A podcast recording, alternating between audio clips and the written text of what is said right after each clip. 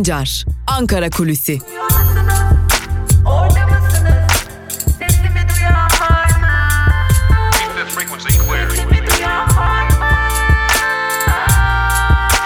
Özgürüz Radyo.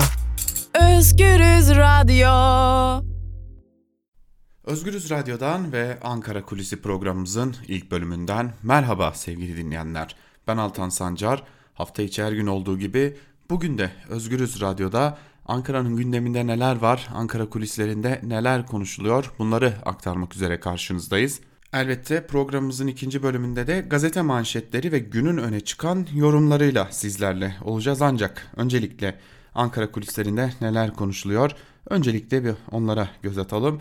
Ee, biraz muhalefet cephesine bakacağız bugün öncelikle. E, muhalefet cephesinde ciddi bir hareketlilik söz konusu. CHP'yi konuşacağız ancak CHP'yi konuşmadan önce de Ali Babacan cephesine hep birlikte kısaca bir göz atalım. Zira Ali Babacan cephesinde ciddi bir hareketlilik var. E, artık partilerini kuracaklar. Buna hiçbir şüphe kalmadı. Partilerinin kuruluşu için son aşamaya gelmiş durumda Babacan cephesi. E, peki Babacan cephesi ne gibi söylemlerle gelecek? Biraz da buna bakmak gerekiyor.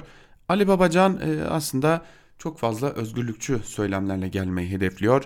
Ee, ekonomik e, alanda özellikle söylemlerine ağırlık verecek ancak sadece ekonomik alanda değil. Ali Babacan aynı zamanda güçlendirilmiş parlamenter sistemi savunan bir e, taslakla, bir öneriyle gelecek. E, pro, parti programında buna yer verilecek.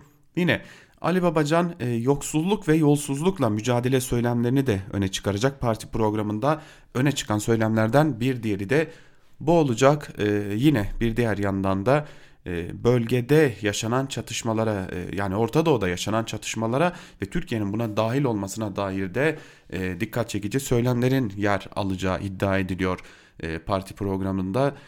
Yani Türkiye'nin bölgedeki çatışmalara dahlinin Türkiye'ye zarar verdiğine dair önemli söylemler yer alacak. Ali Babacan'ın kimliklere yönelik de söylemleri olacak. Alevilere yönelik, Kürtlere yönelik bir takım söylemlerinin olması bekleniyor. E, elbette tırnak içerisinde terör sorunu konusuna değinilecek. Ancak Kürt sorunun çözümü içinde adımların atılması gerektiği, daha fazla özgürlüğün gerektiği bir bütün toplumsal anlamda özgürlüklerin genişletilmesi gerektiğine dair de önemli vurgulara yer verecek. Aslında Ali Babacan'ın partisini nasıl tanımlamak gerekiyor diye soracak olursak Ali Babacan AKP'nin kuruluş e, dönemindeki söylemlerini yeniden ortaya koyan ancak bunları e, çağın gerekliliklerine, dönemin gerekliliklerine göre revize eden belki de bir tık daha bunun önüne geçecek bir parti programıyla gelecek. Ali Babacan'ın cephesinde en azından şu ana kadar sızan söylemler bu şekilde. Öte yandan e, muhalefet cephesi hareketli demiştik. Cumhuriyet Halk Partisi'nde de dikkat çeken bir hareketlilik var. Geçtiğimiz e, haftalarda sizlere aktarmıştık. E, İlhan Cihaner'in e, ve bir takım e, gazetecilerin de içerisinde olduğu, bazı gazetecilerin de içerisinde olduğu e, ortaya çıkan bir hareket söz konusu Cumhuriyet Halk Partisi içerisinde. Gazetecilerin bu hareketin içinde olma sebebi elbette ki CHP yönelik bir algı operasyonu değil.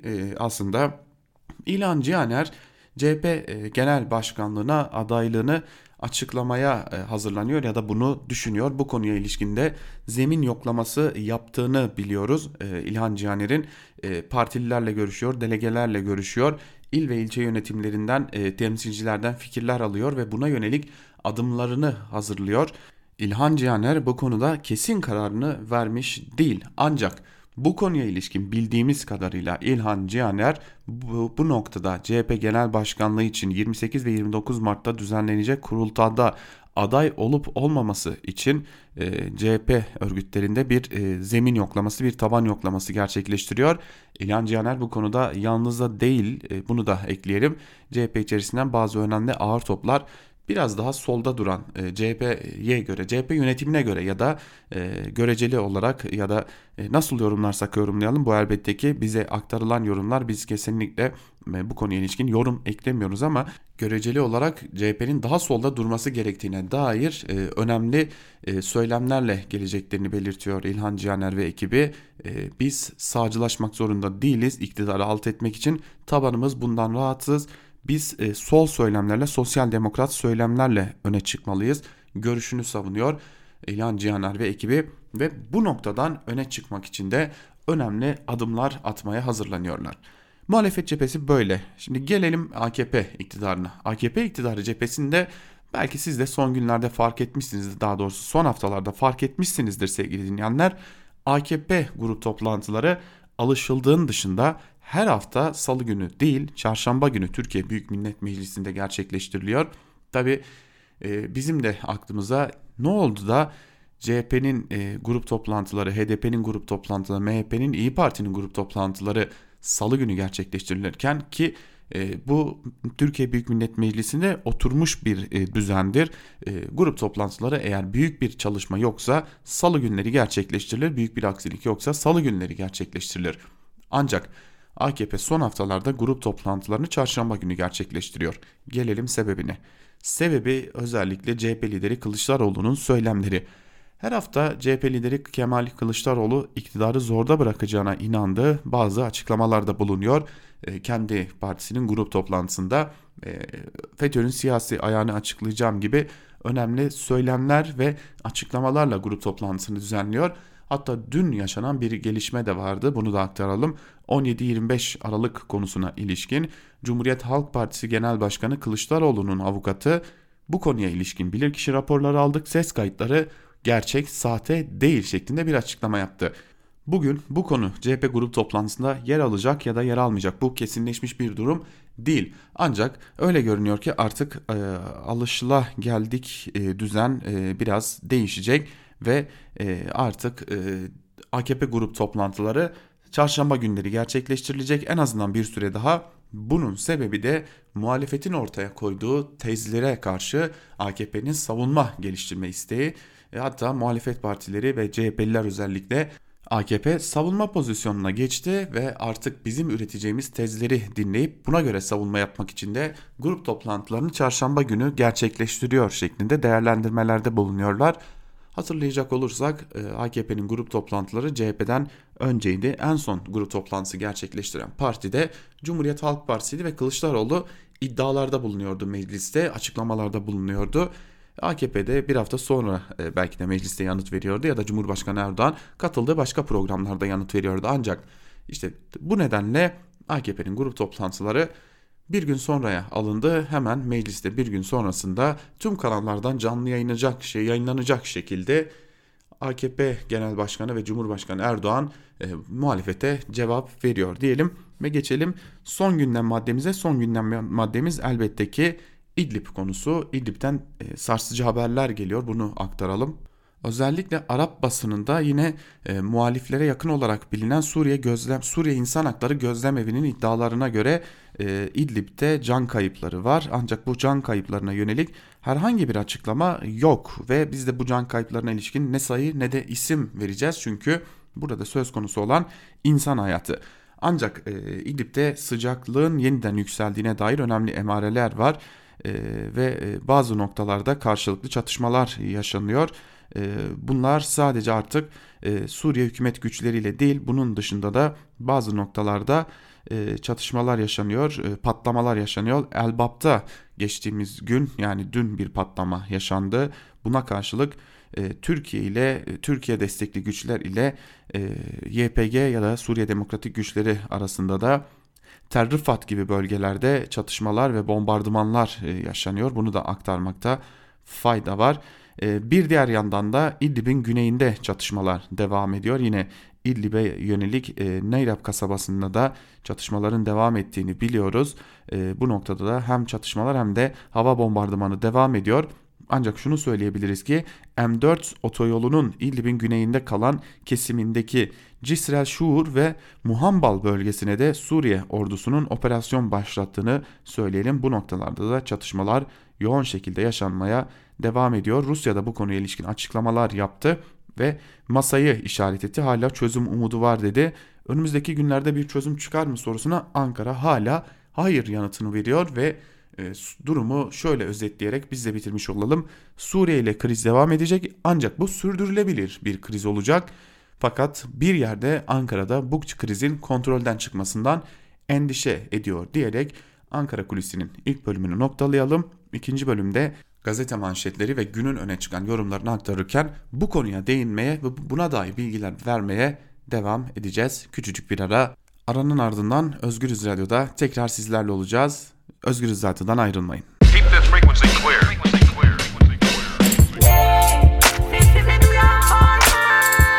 Altan Sancar, Ankara Kulüsi.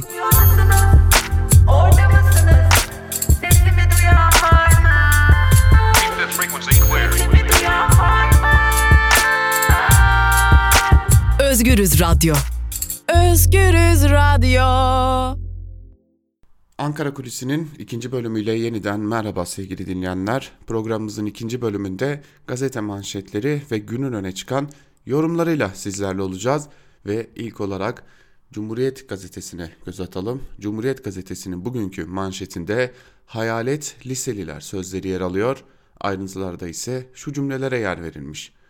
Çağdaş Yaşamı Destekleme Derneği Açık Öğretim Lisesi öğrencilerine yönelik İçimdeki Mucit adlı ücretsiz eğitim programı başlattı. Kampanya düzenlenmesine karşın İstanbul Küçükçekmece'de 14-17 yaş grubu öğrencilerinden yalnızca ikisi kayıt yaptırdı. Diğer çocuklara ulaşılmaya çalışıldı. Telefona çıkan kişiler çocuklarla konuşulmasına engel oldular. Çağdaş Yaşamı Destekleme üyeleri eğitimci Gülsün Kaya Telefona çıkan kişiler bir cemaat ya da tarikat, tarikat mensubu merdiven altı yatılı Kur'an kursu öğrencisi, yöneticisiydi dedi. Kaya, bir mekanı olmayan açık öğretim liselerindeki 1,5 milyon öğrencinin büyük çoğunluğunun yoksul aile çocukları olduğunu söyledi deniyor haberin ayrıntılarında. Dikkat çeken bir haber aktaralım. Artık e, AKP'nin e, her şeyi nasıl e, abartılı şekilde demokrasiden uzaklaştırdığına dair bir haber. Galata Kulesi İstanbul Büyükşehir Belediyesi'nden alınıyor başlıklı bir haber. Kültür ve Turizm Bakanı Mehmet Nuri Ersoy, Beyoğlu Kültür Yolu projesi için adım atıyor. Galata ve Pera'nın çevresinin değişeceğini söylüyor. Bakanın verdiği bilgiye göre Cenevizlilerden kalma kuleyi ve meydanı ortaya çıkarmak için bölgede yıkım yapılacak. İBB ile sözleşmesi biten Galata Kulesi'nin işletmesi ihaleyle özel sektöre verilecek deniyor haberin ayrıntılarında. İstanbul Büyükşehir Belediyesi kazanıldığından beri yani CHP tarafından kazanıldığından beri e, AKP nereleri belediyelerin elinden aldı aslında bir listesi hazırlandığında e, AKP'nin niyetinin de ne olduğu açık biçimde ortaya çıkmış olacak. Piyasalar ateşlendi başlıklı bir diğer haberi aktaralım sizlere. Koronavirüs vaka sayısındaki sert artış özellikle gelişmekte olan piyasaları vurdu. Türkiye'de hem virüsün ülke sınırlarına dayanması hem İdlib merkezi artan gerilimin olumsuz etkileri görüldü. Dolar 6.16 ile son 9 ayın zirvesine ulaştı. Borsa İstanbul %2 kayıp yaşadı. Altın dizginlenemedi. Piyasalardaki olumsuzluğa ekonomideki yapısal sorunlar eşlik ediyor. Profesör Boratav, cari açıktaki daralmanın yoksullaşmanın yansıması olduğunu belirterek Türkiye işsizlik sorunu ile önümüzdeki iki yıl daha cebelleşecek. Türkiye toplumsal bunalım içinde dedi şeklinde de ayrıntılar aktarılmış. Programımızı hazırladığımız dakikalarda dilerseniz sizler için piyasalardaki son durum ne, piyasaların ateşi ne durumda ona da hep birlikte göz atalım. Amerikan doları güne 6 lira 12 kuruş seviyesinden başlamış durumda. Euro da güne 6 lira 65 kuruş seviyesinden başlamış durumda. Borsa İstanbul dün günü %2'ye yakın bir kayıpla 114.700 seviyesinde kapattı. Serbest piyasada altının gram fiyatı ise 325 lira seviyesindeydi. Brent petrolün büyük bir düşüş yaşadığını görüyoruz. Petrolün varil fiyatı 55 dolara kadar düşmüş durumda sevgili dinleyenler.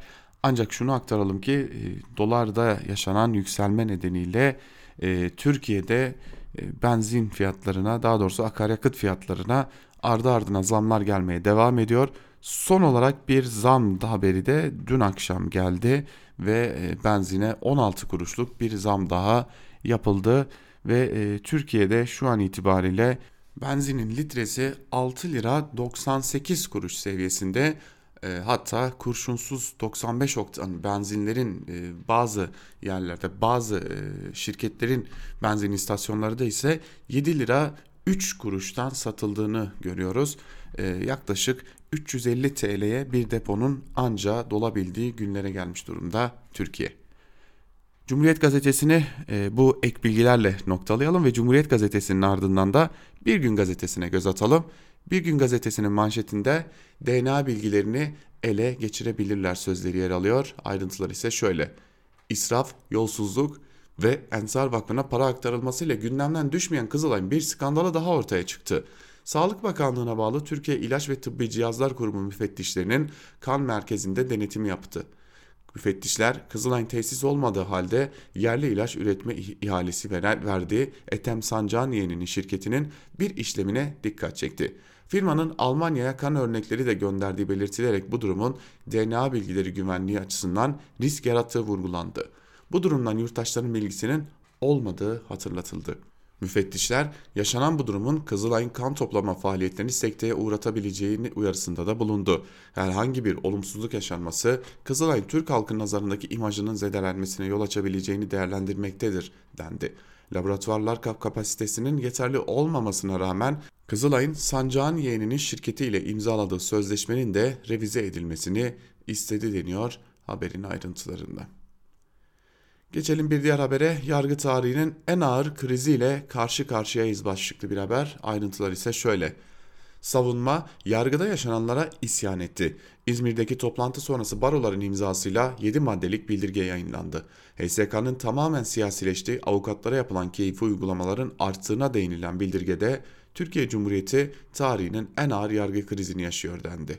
Bildirgede son dönemde toplumsal öneme haiz davalarda yaşanan hukuksuzluklar ve yürütmenin yargıya müdahalesi anlamına gelebilecek uygulamaların kabul edilemez boyutlara ulaştığı belirtildi. Açıklamada avukatları hukuksuzluğun şahidi konumuna indirgeyen yaklaşımın reddedildiği vurgulandı deniyor. Tabi burada dikkatinizi bir noktaya çekmek istiyorum. Burada Metin Feyzioğlu yani Türkiye Barolar Birliği'nin kendisi yok. Sadece barolar kendi hamlelerini yapıyorlar. E, bu da e, Metin Feyzioğlu'nun geldiğimiz noktada e, yargıyla ilişkisinin ne derece aza indiğini ve yargı yerine neleri tercih ettiğini de önemli oranda gözler önüne seriyor. Bir gün gazetesini de noktalayalım ve Bir gün gazetesinin ardından Evrensel Gazetesi'ne geçelim. Evrensel Gazetesi'nin manşetinde uyarılara rağmen ateş altında sözleri yer alıyor. Ayrıntılar ise şöyle. 5 Mart'ta yapılacak zirve öncesi Türk Silahlı Kuvvetleri'ne ait yaklaşık yaklaşık 50 araçlık konvoy Suriye Milli Ordusu ile beraber İdlib bölgesine girdi. Reuters haber ajansı Suriye ordusunun açtığı ateş sonucunda yaralıların olduğu bilgisini verirken Anadolu Ajansı Rusya'nın İdlib'deki yerleşim bölgelerine hava saldırısı düzenlediğini duyurdu. Rusya Dışişleri Bakanı Sergey Lavrov ise Türkiye ile İdlib konusunda yeni bir dizi görüşme hazırlığındayız dedi. Rusya uzmanı Aydın Sezer, 2019'un Ekim ayında meclisten çıkan tezkerenin Barış Harekatı bölgesi için çıktığını, İdlib operasyonlarını kapsamadığını anımsattı. Sezer ayrıca gerilimin azalması için diyaloğun olması gerektiğini ifade ederek, diyalog Rusya'nın ve Türkiye'nin kendi pozisyonlarından ödün vermesiyle olacak. Yoksa gerilim tırmanacak dedi. Evet gerilim tırmanmaya zaten devam ediyor. Bugün Ankara Kulisi'nin ilk bölümünde de sizlerle paylaştığımız gibi sevgili dinleyenler e, bölgeden can kayıpları haberleri geliyor. E, buna dair önemli açıklamalar geliyor ki muhaliflere yakınlığıyla bilinen e, Suriye İnsan Hakları Gözlem Evi de can kaybı açıklamaları yapıyor. Öte yandan Arap medyasında da buna dair çeşitli bilgiler var. E, gelin görün ki sevgili dinleyenler e, bu konuya ilişkin herhangi bir açıklamayı hükümet kaynaklarından veya e, Türk Silahlı Kuvvetleri'nden bulamıyoruz. Geçelim Yeni Yaşam gazetesine. Yeni Yaşam gazetesi dayanışma vakti manşetiyle çıkmış. Ayrıntılar ise şöyle. Roşelat'ın Hoy kentinde önceki gün meydana gelen 5.8 büyüklüğündeki depremin Van'ın Başkale ilçesinde neden olduğu yıkımın etkileri sürüyor. 10 kişinin yaşamını yitirdiği depremde resmi rakamlara göre 300 konut ve 250 ahır yıkıldı. Köylülere ait yüzlerce hayvan da enkaz altında kaldı. Toprak evleri enkaz altında kalan köylüler kurtarma ekiplerinin geç gelmesi nedeniyle ölü sayısının arttığını belirtiyor. Başkale'nin dört köyünde acil ihtiyaçlarının düne kadar karşılanmamış olması yurttaşların tepkisine neden oldu. Evlerine giremeyen yurttaşlar hem kendileri hem de hayvanlarının barınacağı çadırların kurulmasını bekliyor. Yurttaşlar kurt sürülerinin tehlikesiyle de karşı karşıya.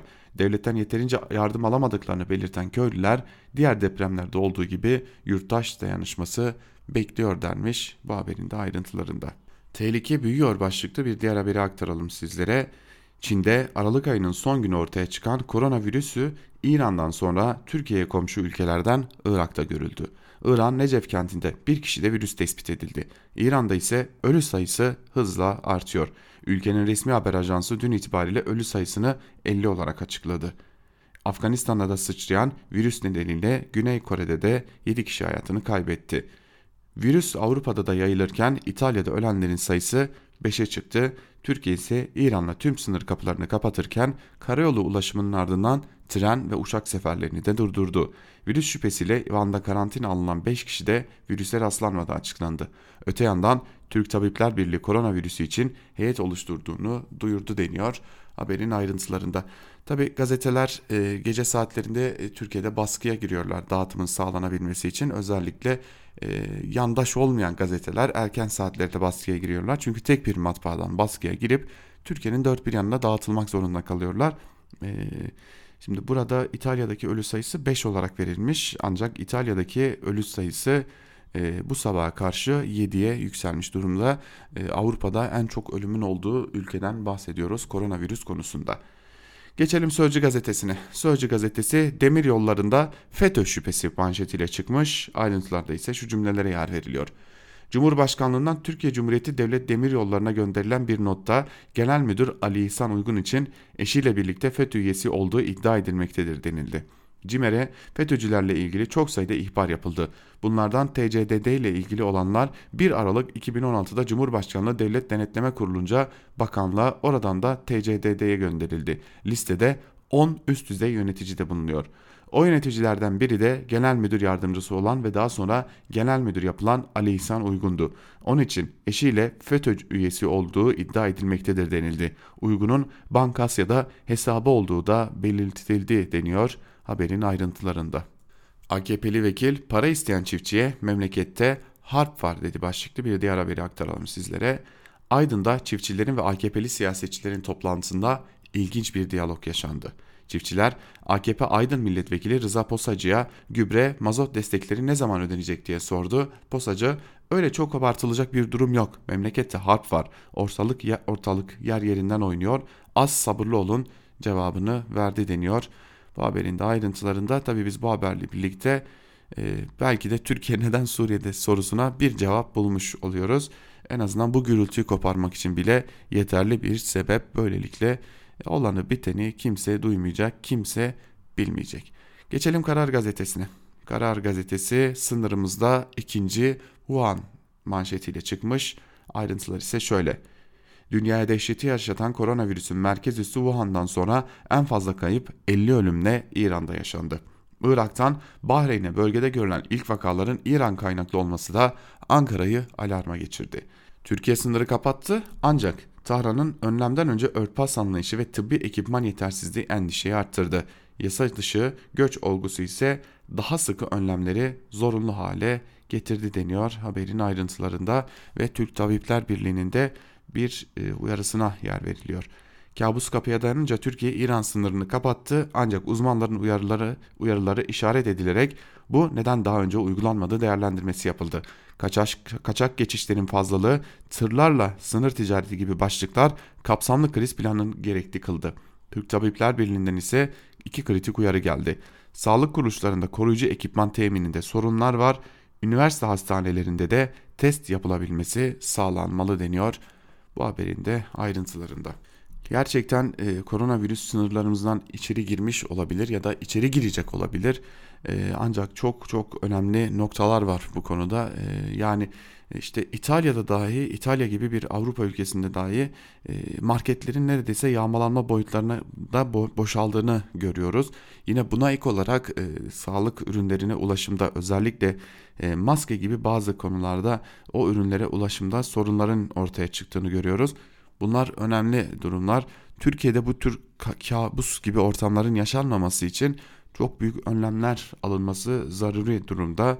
Ee, yarın bir gün bu hastalık Türkiye'de geldiğinde ki bu hastalığın doğası gereğidir belki de gelecektir ama e, biz e, işte maske bulamamakta, yemek bulamamakta, özellikle taze sebze bulamamakta zorlanacaksak eğer e, ülkeyi kötü günler bekliyor demektir. Geçelim Milliyet gazetesine. Milliyet gazetesi mağara insanları manşetiyle çıkmış. Ayrıntılar ise şöyle. Rejimin İdlib'e yönelik operasyonları sivil milis ayırt etmeksizin sürüyor. Ev ve çadırları bombalanan siviller çareyi kazdıkları tüneller ve mağaralarda saklanmakta buluyor. Güvenlik nedeniyle adını vermediğimiz bir bölgedeki mağarayı yaşam alanına çeviren 50 kişilik 9 aile 20 metrekarede hayatta kalmaya çalışıyor.'' Kafer Nuran'dan kaçtıklarını anlatan Sepha isimli İdlibli yılan ve böcek dolu bu mağarayı dört günde temizledik. Çocuklarımızın hepsi hastalandı. Artık evimize köyümüze dönmek istiyoruz. En kötü evde yaşamak göçmen olmaktan iyidir. Evimiz yıkıldı ama yine de orada yaşamayı tercih ederiz dedi şeklinde de haber aktarılmış. E tabi e, bizim de tarafı olduğumuz bu haber, bu savaş. Başka hiçbir anlamı yok. Yani Türk Silahlı Kuvvetleri'nin de tarafı olduğu bu savaş işte bu tür dramları ortaya çıkarıyor. Bu tür dramlar ortaya çıkıyor. Bunda elbette ki Suriye ordusu da Rusya da suçludur. Ama bir o kadar da biz suçluyuz. Hiç unutmayalım Suriye'deki iç savaş başladığında Türkiye o savaşın büyümesi için özellikle de biz birkaç gün içerisinde Şam'da namaz kılarız hayaliyle o savaşın bütün Suriye'ye yayılması için neler yaptıysak işte bugün işte tam da bu nedenle bu dramın ortaya çıkmasında Suriye ordusu ne kadar suçluysa biz onlardan daha fazla suçluyuz. Hürriyet gazetesiyle devam edelim.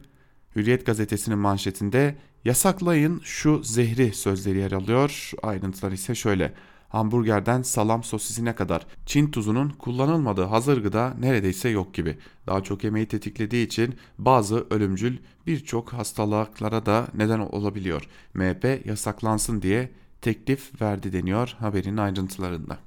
Tamam bu gıda sağlığı e, önemli, çok önemli bir konu. Elbette ki birinci sayfada yer alabilecek bir haber. Ancak e, Hürriyet gazetesine hadi onun yayın genel yayın yönetmeni e, Ahmet Hakan'a sorulacak birkaç soru var. E, bunlardan ilki şu. E, İdlib'de hayatını kaybettiği iddia edilen askerler hakkında bilginiz var mı? Varsa neden bu konuyu e, birinci sayfanıza taşımadınız? Ya da manşetinizde Çin tuzu ile ilgili bir MHP önergesi yerine e, kapımıza dayanan koronavirüs riski İdlib'de yaşananları gerçek dil, bir dille anlatmak gibi e, noktalara neden başvurmadınız? Bunu da sormak gerekiyor. E, Hürriyet gazetesi Ahmet Hakan'ın elinde ki daha önce de zaten e, Demirören'in elinde bu duruma gelmişti. Ahmet Hakan'ın elinde tam anlamıyla oyuncak haline gelmeyi sürdürüyor. Geçelim Sabah gazetesine. Sabah gazetesinin manşetinde hayal etti, azmetti, başardı sözleri yer alıyor. Manşetin ayrıntılarında ise şu cümlelere yer veriliyor. Gaziantep'li 3 çocuk annesi Sakine Çakır ilkokul, ortaokul, lise, üniversiteyi dışarıdan bitirdi. KPSS'yi de kazanıp öğretmen oldu. Sakine Çakır müthiş öyküsünü şöyle anlattı. İlkokul 3'te aile, ailem okuldan aldı. 17'sinde anne oldum. Mutlaka okuyacağım dedim. Dışarıdan eğitimle öğretmen görmeden ilk, orta ve liseyi bitirdim. Çocuklarımla ders çalıştım. Kızımla aynı yıl üniversite sınavına girdim. 40 yaşında açık öğretim fakültesini kazandım. 44'ünde mezun oldum. KPSS'yi kazandım. Öğretmen atandım denmiş haberin ayrıntılarında. Burada sistemsel bir sorundan bahsetmek gerekiyor. Elbette e, bir kadının e, azim dolu hikayesine elbette ki saygı duyarak burada bir e, sistemsel sorundan bahsetmek gerekiyor açık öğretimden mezun olup öğretmen olabilmek. Açık öğretimden mezun olup öğretmen olabilmek çok tehlikeli bir durum. Çünkü e, açık öğretim üniversitesinden bahsediyoruz. E, buradan mezun olarak e, eğer öğretmen olunabiliyorsa ne doğru düzgün bir pedagojik formasyon vardır ne de doğru düzgün bir bilgi birikimi sağlanabilir. Elbette ki açık öğretim e, gibi fakülteler dünyanın birçok yerinde yaygındır olması da gerekir. Fakat bunun e, eğitimini verdiği bilimler e, ya da alanlar belirli olmalıdır. Öğretmenlik bunlardan biri olmamalı konusunda da defalarca önemli tartışmalarda yaşanmıştı. Sabah gazetesini de noktalayalım ve sabahın ardından Yeni Şafak'a göz atalım. Yeni Şafak'ın manşetinde Çin'de, Wuhan, İran'da kum sözleri yer alıyor. Ayrıntılar ise şöyle. İran'ın Kum şehri Çin'in Wuhan kenti gibi Covid-19 virüsünü yayan bir merkez haline geldi. Kumdan İran'ın 11 şehrine yayılan virüs komşu ülkeler Türkiye, Afganistan, Irak ve Suriye'yi tehdit etmeye başladı. Krizin ciddiyetini anlayamayan Tahran yönetimi ise önlem almamakta direniyor denmiş haberin ayrıntılarında. Geçtiğimiz günlerde Tahran'ın e, önemli pozisyonlarında bulunan insanlar e, Fatiha suresini e, Covid-19 yani koronavirüs karşısında e, önlem olarak ortaya sunmuşlardı. Tabi geldiğimiz durum bu. Ancak en azından şunu söylemekte fayda var e, Hürriyet gazetesi gibi değil Yeni Şafak ve e, kafamıza dayanan tehlikeyi birinci sayfadan manşetten okurlarına duyurmayı tercih etmiş. Aydınlık gazetesiyle devam edelim zira Aydınlık gazetesi dikkat çeken bir manşetle çıkmış bugün. Ekonominin dikişi İdlib'den tutmaz e, başlığıyla bir manşet var. Kapıda iki tehdit bekliyor. S-400'ler nedeniyle Katsa yaptırımları ve Doğu Akdeniz'deki sondaj nedeniyle AB yaptırımları. Ancak ekonomik kaygının etkili olduğu İdlib stratejisinin getirisi yok, maliyeti ise çok. Rusya ile stratejik bağımız var. Herhangi bir sıkıntı yaşayacağımıza ihtimal vermiyorum. Bu cümleyi Cumhurbaşkanı Erdoğan Suriye ordusunu İdlib'in en büyük ilçesini ilerlerken söyledi. Sadece 10 gün sonra Astana diye bir şey kalmadı çıkışı geldi. 10 günde değişen strateji İdlib krizini sadece Esad düşmanlığı ile açıklanamayacağını gösteriyor. Hatırlayalım, Rahip Brunson kriziyle gelen 2018 dolar darbesi hükümete 3 büyük şehir kaybettirdi. Ancak 2019'un ikinci yarısından itibaren durum toparlanmaya başladı. Merkez Bankası faizleri indirdi. Enflasyon düştü. Sanayi üretiminde oklar yukarı doğru yöneldi. Ancak kurulan bu dengenin dışarıdan kaynaklı krizlerle dayanıksız olduğunu tüm ekonomistler söylüyor denmiş haberin ayrıntılarında. Ne oldu da e, aydınlık böylesi bir haber yaptı. E, Tabi S-400'ler alınsın diye alkış tutanlar sizlerdiniz. E, aranız mı bozuldu gemiden mi indiniz diye de sormak gerekiyor. Son olarak Akit'e bakalım. Akit'in manşetinde ümmetin ordusunu Türkiye yetiştiriyor sözleri yer alıyor. Bir yandan milli savunma sanayini hızla geliştiren Türkiye, diğer yandan insani anlamda yardım eli uzattığı mazlum ülkelerin askerlerini eğitiyor. TSK bugüne kadar çoğu İslam coğrafyasında bulunan 77 ülkeden 32 bini aşkın askeri personeli yetiştirerek istikrar ve huzura katkı sağladı deniyor.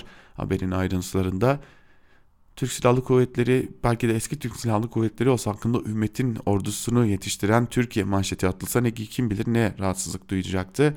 Şimdi biçilen misyona bakar mısınız? Yani e, Türkiye'nin biçtil, Türkiye'ye biçilen misyon ümmet ordusu yetiştirme misyonu.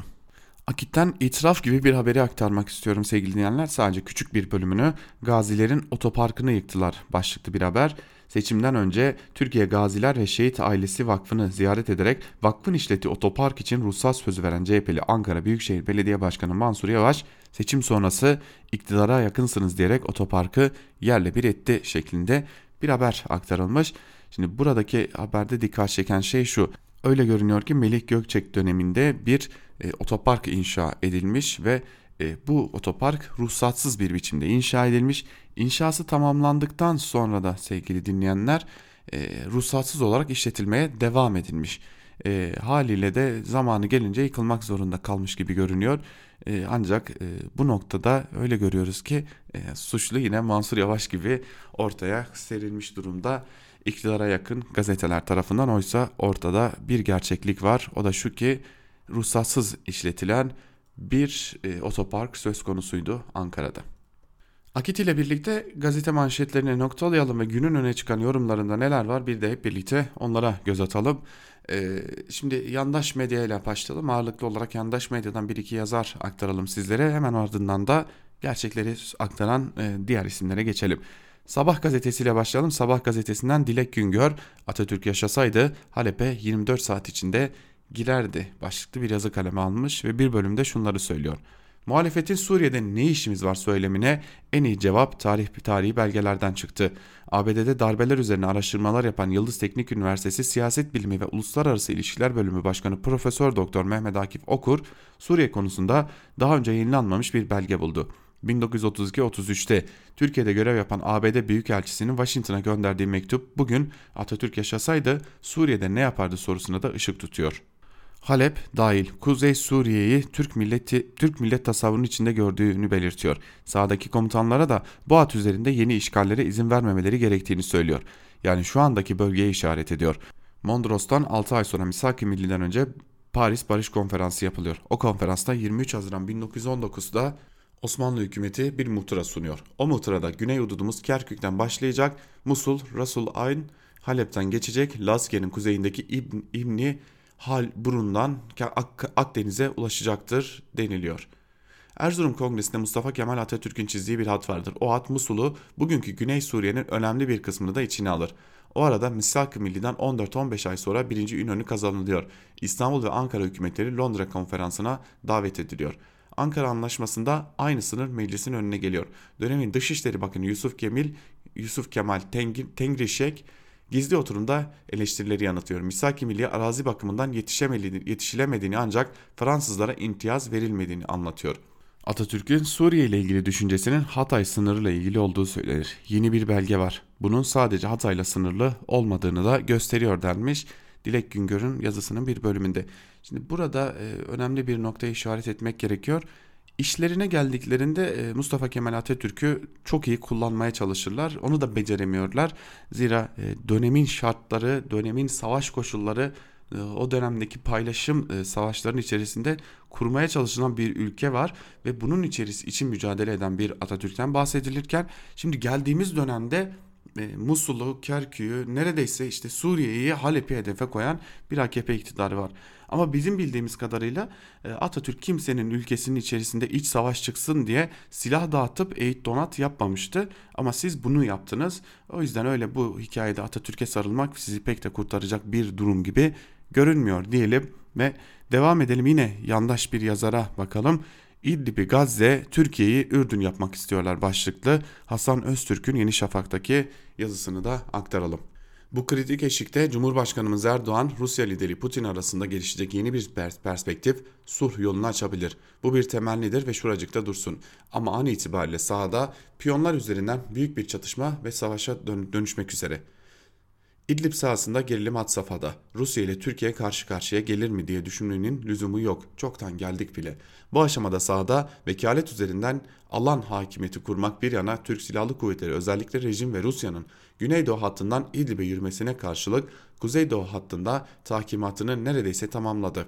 Tarafların kara gücü olarak kullandığı vekiller var. Rejim Şii milisleri ve paralı askerleri sahaya sürmüş durumda. Türkiye'nin karadaki partneri kısa adı SMO olan Suriye Milli Ordusu. Havada ise Rusya var. Zaten bizi sıkıntıya düşüren de bu. Rus askerleri karada çatışma ortamının dışında. Ne var ki TSK'nın ya da Suriye Milli Ordusu'nun operasyonlarına karada direnemeyen rejimin imdadına Rusya havadan yetişiyor. İdlib hava sahasını kontrol eden Rusya bir şeyle bir şekliyle ikna edilemediği sürece karada işimiz güçleşiyor. İdlib satranç masasının sadece görünen iki tarafı yok. Yani bir yanda Suriye, bir yanda Türk Silahlı Türkiye ve Suriye Milli Ordusu, diğer yanda Rusya yok. Bir bakıyorsunuz masanın yancıları zaman zaman masadaki piyonları hareket ettiriyor. Amerika işte bu noktada önemli. Almanya ve Fransa da elbet. İran'ın durumunu hiç tartışmıyorum bu aşamada. Çünkü İdlib'de sıkışan milyonlarca sivil insanı sıra onlar, onlarla iç içe olan Türkiye'nin de terör örgütü olarak tanıdığı gruplar var. Bunların başında da HTŞ yani Heyet Tahrir el Şam geliyor. Geçtiğimiz günlerde silah bırakmaya ve buharlaşmaya en yakın örgüt demiştim HTŞ için. Son dönemde bölgeden gelen haberlerde buna işaret ediyor. Yabancı savaşçı diye adlandırılanlar da var. Batı'nın safraları olarak Suriye'ye gönderdikleri de. Zaten sıkıntı da buradan çıkıyor. İdlib'in Türkiye sınır boylarına kamplarda zaman zaman yapılan Türkiye aleyhtarı gösterileri böyle görenlerdenim. Yine bazı başıbozuk saldırıları böyle görmekteyim. Türkiye kapıları açsın diye bağıranları da. Çoluk çocuk genç yaşlı kadın erkek yerinden yurdundan sürüldü. Hama'dan, Humus'tan, Halep'ten süpürle süpürle İdlib'e ve Türkiye'nin yanı başına hapsedildi. Şimdi Türkiye'ye sınırlarımız içinde olan Suriyelilerin kalması ve İdlib'de tıpkı Gazze şeridi gibi bir alanda Suriye'nin meşru ve gayrimeşru tüm muhaliflerini kontrol etmesi görevi verilmek isteniyor. Rusların en son teklifi buydu. İdlib'in Türkiye sınırı boyunca %40'lık alanı kontrol edin denmişti. Bunun ileride bir felaket olacağını da gördük deniyor Hasan Öztürk'ün yazısının bir bölümünde. Öztürk'ün yazısında dikkat çeken nokta Heyet Tahrir el Şam'ın silah bırakabileceği ve buharlaşabileceği iddiası. E, elbette ki örgütler buharlaşmaz, örgütlerin ideolojileri buharlaşmaz. Belki de e, ortaya çıkan bu zorlanma hali nedeniyle Heyet Tahrir el Şam yeniden isim değiştirecek ve başka bir isimle varlığını sürdürecek. İşte bunun e, belki de bunu ağzından kaçıran da Hasan Öztürk oluyor. İlerleyen günlerde eğer böylesi bir durum yaşarsak ve Suriye sahasında yeni bir aktör ile karşı karşıya kalırsak bilelim ki o Heyet Tahrir el yeniden örgütlenmiş halidir. Hürriyet gazetesinden Sedat Ergin ile devam edelim. Sedat Ergin Türkiye ile Rusya arasında İdlib'de uzlaşı olabilir mi başlıklı bir yazı kaleme almış ve yazısının bir bölümünde şunlar kaydediliyor. Cumhurbaşkanlığı Sözcüsü İbrahim Kalın'ın geçen salı günü yaptığı açıklamaya gelelim. Kalın, Rusya ile Ankara, önce Ankara ardından Moskova'da iki tur halinde yürütülen görüşmelerin havasını aktarırken bakın ne diyor. Şu ana kadarki müzakerelerden bizi tatmin edici sonuç çıkmamıştır. Bize sunulan kağıdı ve haritayı biz kabul etmedik. Aslında 3 aşağı 5 yukarı geçen hafta Ankara'da bize sundukları kağıt ve harita Moskova'da sundukları. Biz burada da bunu kabul etmeyeceğimizi zaten ifade etmiştik. Tabii ki görüşmeler devam edecek. Demek ki Rus tarafının masaya koyduğu bir harita söz konusudur. İdlib'deki durumu başından beri yakından izleyen Rusya Uluslararası İlişkiler Konseyi analizcilerinden Simenov geçen perşembe günü Al Monitor'da yayınlanan İdlib'de Rusya-Türkiye uzlaşısı ne şekilde olabilir başlıklı yazısı bu konuda dikkat çekici ipuçları taşıyor. Yazıya göre Rusya'nın önerisi Türkiye sınırı boyunca 15 kilometre genişliğinde bir şeridin Türkiye'nin kontrolünde olmasını ve burada gerekirse mülteci kampları kurulmasını öngörüyor. Bu öneri Türk tarafının halen İdlib'de bulunduğu 20-35 kilometre derinliğinin gerisine çekilmesini gerektiriyor. Yazıda Rusların planının M4 ve M5 otoyollarının Rusya ve Türkiye'nin ortak kontrolünde açılmasını kapsadığı da belirtiliyor. Buna karşılık Türk tarafı müzakerelerde Esad rejiminin Soçi anlaşmasındaki sınırlara yani TSK'nın gözlem noktalarının gerisindeki hatta çekilmesini istiyor. Kuşkusuz her müzakere süreci maksimalist pozisyonlardan başlar ve tarafların uzlaşma iradesi varsa pazarlığın seyri içinde bu pozisyonlar arasında bir anlaşma noktası şekillenir. Henüz o noktadan uzak olsak da haritalar masaya konmaya başlandığına göre her şeye rağmen bir uzlaşının bulunacağını ümit edebiliriz. Ancak öncesinde galiba biraz daha gerilim yaşamaya hazır olmalıyız diyor Sedat Ergin de yazısının bir bölümünde. Gazete Duvar'dan Musa Özurlu'nun Alemi Ne Sanırsınız başlıklı yazısıyla devam edelim. Özurlu yazısının bir bölümünde şunları kaydediyor. Cumhurbaşkanı Erdoğan 1 milyon kişinin sınırımıza doğru geldiğini söyleyebiliyor. Bu da ertesi gün medya tarafından haber yapılabiliyor. Haber Erdoğan'ın sözlerinden ibaret oluyor. Olay yerine muhabir göndermek ve şu 1 milyon kişinin 3-5'i ile konuşarak haber yapmak da gazetecilik yöntemlerinden birisi ama memleketin Cumhurbaşkanı Erdoğan dedi gazeteciliğinin tek ortak muhabiri. Suriye ya da başka yerlere gönderdikleri muhabirlerin görevi ise muhabirin verdiği haberin alt başlıklarını haberleştirmek. Oysa sınıra akmakta olan 1 milyon yoktur. Akan küçük toplulukların hikayesi ise Rusya ya da Suriye ordusunun bombardımanı hikayesini aşan bir çerçevededir. Yaratılan algının aksine örgütlerden ya da taraflara bakmaksızın çatışmalardan kaçmaktır. Çatışmaların olmasının sebebi ise örgütlerdir ve bu örgütler aslında Suriye yönetimiyle değil halkla da savaşmaktadır. Halkın Türkiye kaçmasının önlenmesinin çaresi ise tektir. O bölgelerin Rusya ve Suriye işbirliği yapılarak bu örgütlerden kurtarılması. Rusya çok açık bir şekilde ve görüntülerini servis ederek Türkiye ve desteklediği grupların bulunduğu yerleri vuruyor ama vuran Esad milisleri oluyor.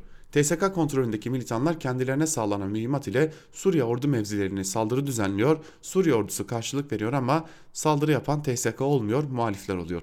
Suriye ordusunun verdiği cevap ise örgütlere değil TSK'ya yönelik oluyor.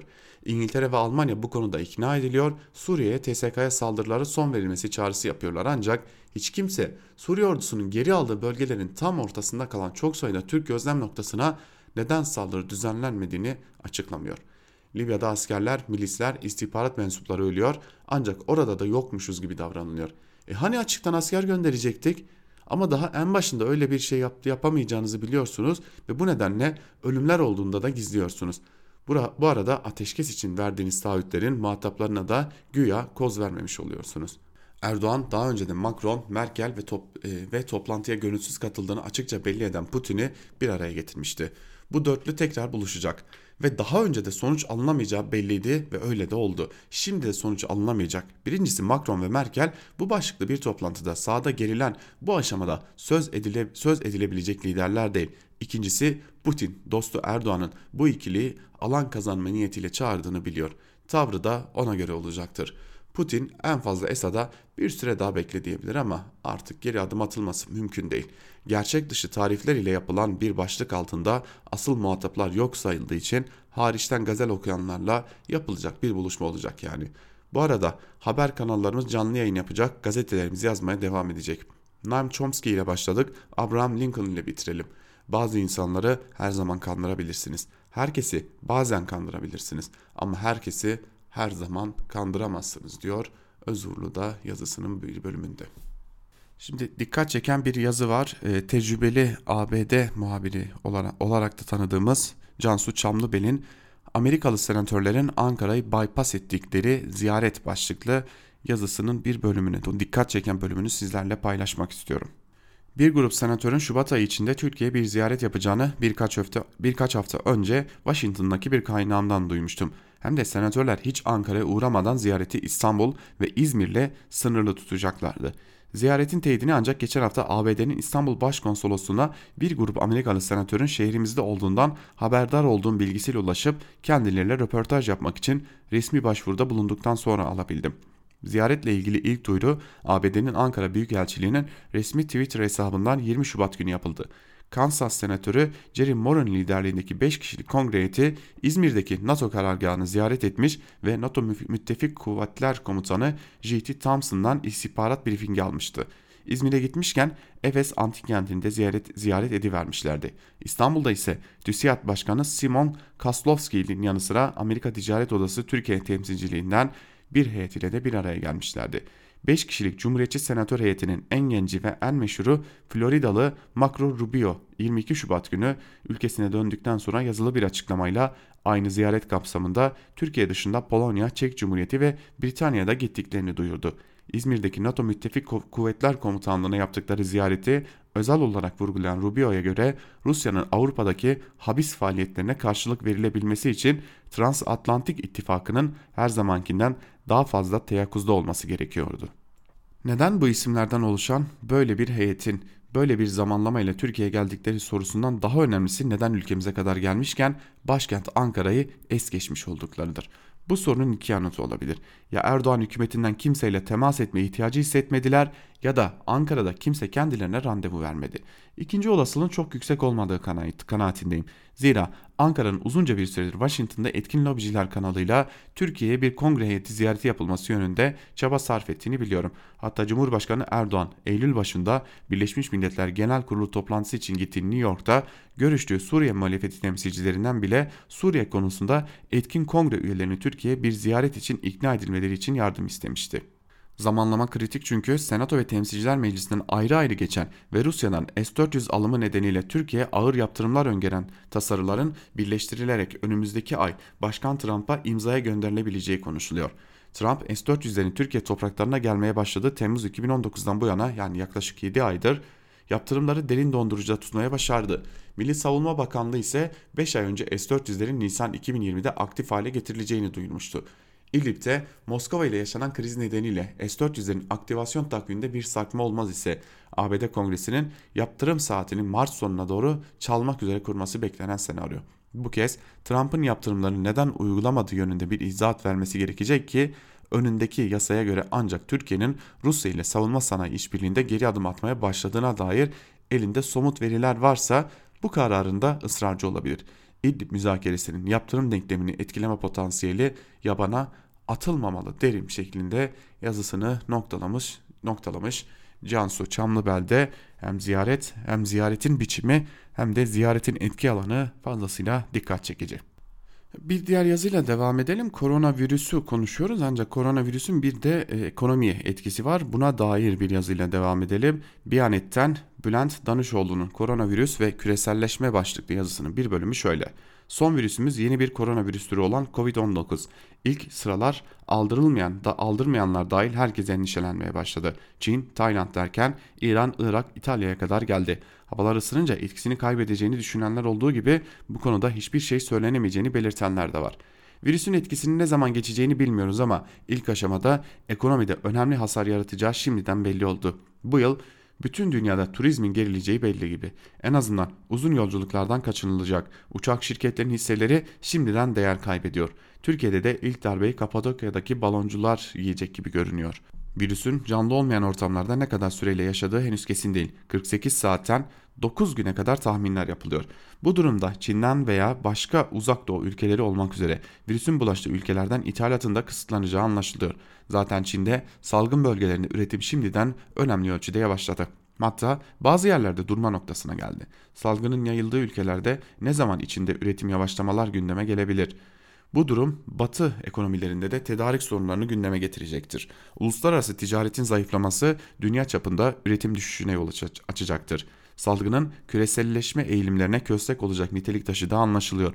Önce emeğin zaten yarım yamalık olarak küreselleşmesi sona erecek, sonra mal ve hizmetlerin küreselleşmesi kısıtlanacak. Muhtemelen sıra sermayenin küreselleşmesine de gelecek. Bu durumda ya koronavirüs küreselleşmeyi yenecek ya da küreselleşme koronavirüsü yenecek denebilir.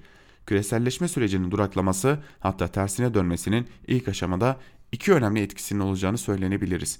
İlk olarak batılı işçilerin ücret artış taleplerini dizginleme olanağının kaybedilmesini saymak lazım.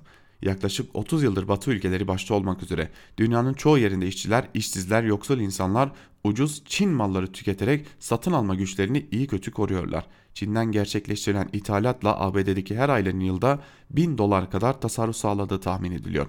Batı ülkelerinde üretim yapan firmalar ucuz Çin malları sayesinde uzun süredir gerçek ücretleri yükseltmeden üretimi sürdürme olanağı buluyorlar. Çin mallarının pahalılaşması nedeniyle düşük gelir gruplarının satın alma gücünün düşmesi birçok ülkeyi riskli hale sokacaktır. Bu risk krizin başından beri ağır ağır biriken toplumsal muhalefetin şiddetlenmesidir. İkinci olarak küreselleşmeden vazgeçmenin büyümeden vazgeçme anlamına geldiğini saymak gerekir. Küreselleşme politik bir karar veya emperyalist bir tezgah sonucu yaratılan bir durum değildir. Teknolojinin büyük bir hızla gelişmesi, ekonominin üretim gücünün olağanüstü boyutlarda artması sonucunda ulus devlet ölçülerinin yetersiz kalması küreselleşmeyi zorunlu hale getirmiştir. Eğer Covid-19 virüsünün yol açtığı salgına bir çözüm bulunamazsa bütün dünya çok şiddetli bir krize girecek demektir. Üstelik dünya 2008 krizini hala atlatabilmiş değildir. 2008 krizi üretim kapasitesinin çok büyüdüğü, buna karşılık talebin yetersiz kaldığı bir dönemde ortaya çıkmıştır. Krizin atlatılması ya da ertelenmesi için kullanılan bütün politikalar son 10 yılda uygulanmış fakat hala başarı sağlanamamıştır. Bu sıralananlar ekonominin krize girmemesi için veya krizden çıkması için uygulanabilecek bütün politikaların devreye girdiğini gösteriyor. Bütün bunlara karşın dünya ekonomisi 10 yıldan fazla süredir krizden çıkamıyor. Koronavirüs salgını öyle bir ortamda gündeme geliyor. Eğer atlatılamazsa, eğer dünya çapında bir salgına dönüşürse ekonominin küreselleşmesini sürdürmek mümkün olmayacak.'' Küreselleşme olmazsa ne olur? Küreselleşme olmazsa son, yılı, son 10 yılda zaman zaman gündeme gelen bir soruyla somut bir şekilde karşılaşacağız demektir. Ekonomik büyüme olmadan kapitalizm varlığını sürdürebilir mi diyor Bülent Danışoğlu yazısının bir bölümünde. Biz de Bülent Danışoğlu'nun yazısıyla birlikte artık Ankara Kulisi'nin ikinci bölümünü de noktalayalım. Yarın yine aynı saatte Özgür Radyo'da görüşme dileğiyle bizler sözü ve yorumu genel yayın yönetmenimiz Can Dündar'a ve Özgür Yorum'a bırakıyoruz. Ee, Can Dündar bugün önemli bir konuya 17-25 Aralık konusuna değinecek. Ee, yorumu kaçırmamanız e, dileğiyle hoşçakalın yarın görüşmek dileğiyle.